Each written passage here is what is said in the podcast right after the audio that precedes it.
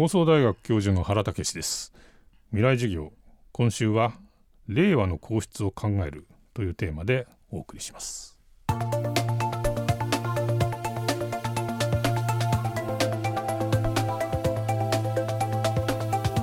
令和がスタートしてから2年半が過ぎました。コロナ禍という国内外問わず停滞と混乱の日々の中新たな皇室像というのはまだあまり見られていないのが実情かもしれません。そうした中激動の昭和とは違う平和の時代に生まれ終わった平成の皇室を懐かしむような声もネットの世界などで聞かれるようになっています。未来授業4時間目。テーマは令和の皇室が築く正当性。まずは人は皇室に何を求めているのか検証してみました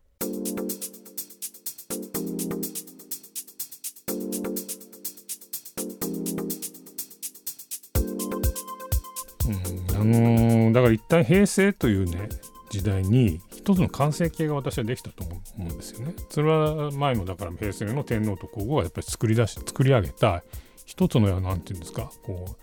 あの平成流と言われるようなねスタイルだったように私は思うんですよ。でそれはどういうじゃスタイルだったかといえば特にやっぱ3.11以降なんですけれども例えばどこかでね大きな災害が起こるというとすぐにそこに現地に行ってで2人であのーその被災者が収容されてるようなね施設に行ってで2人でひざまずいて一人一人同じ目の高さで語りかけるというねスタイル。でこれはだからあの大災害があろうがなかろうがいわば定例のね行幸啓というのがあってでそこで必ず福祉施設に行くんですよその地方の。でそうするとやっぱ同じようにその2人2人がですね例えば老高齢者であるとかあるいはその障害を持った人たちとかですね。でそういう人たちのところに寄り添う、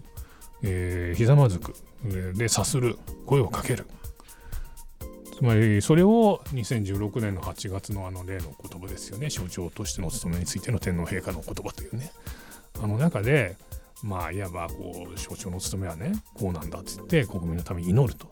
いうこと。それからそうやって現地に行って人々の傍りに立ってその声を聞くということ。これがいわば象徴としての務めなんだということを天皇自らが定義づけちゃったんだよね。であれによって皇室の持っている倫理性みたいなものすごい上がったわけですね。つまりなんかいつ何時でもなんか私を犠牲にしてまでして公公のために国民のためにこう尽くす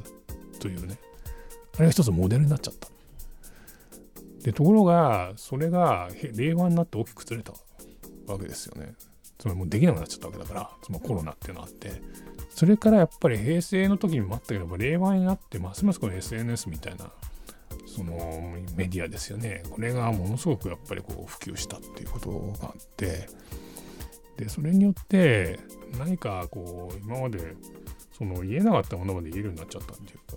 でそれがわーって溢れるようになっちゃって。でそれがなんかある意味ではこの眞子さんの問題に象徴されてるけれども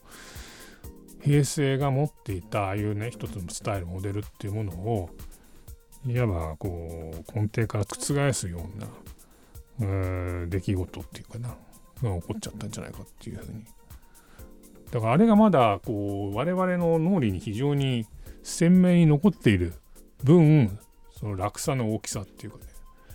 その何やってんだ孫さんはみたいなですよ。あんなに素晴らしかったはずの皇室が今はこんなざまになってるみたいなですね。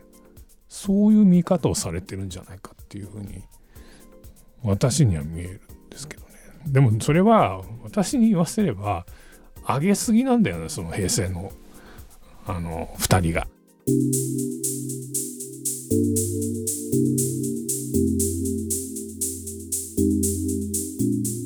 全国各地を思うように移動できなくなっているのは皇室も同じことその存在感が希薄になるのではないかと気になるところですがさまざまな式典に皇族がリモートで参加ということも増えています原さんはここに新たな可能性があるのではないかと見ていますじゃあ全く忘れられて何ていうか証明するのかっていうとそうは言えないそんな簡単な話では私はないだろうと思うんですね。っていうのはなぜかっていうとリモートにはリモートのまた別のメリットがある。でそれはどういうことかっていうと当然例えば日本の国内でも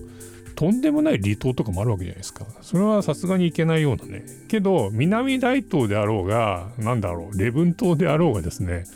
オンラインであればどこつながるわけでしょ。でそれだけじゃないですよもっと言うと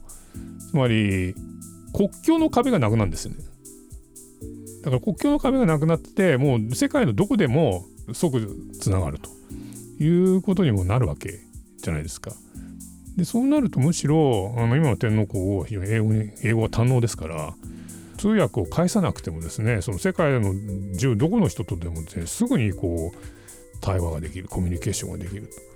ということにおそらくなるんじゃないかと思うんですよね。でそうするとそれによって別の意味でのつまり皇室の役割が出てくる。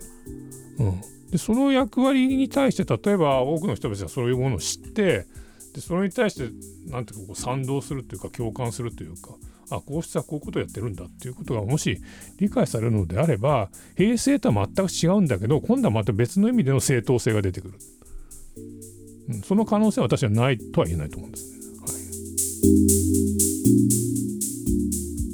未来授業今週の講師は放送大学教授の原武さん。今日のテーマは令和の皇室が築く正当性でした。原武さん最新の著書歴史のダイアグラム鉄道に見る日本近現代史は朝日新書から発売中です。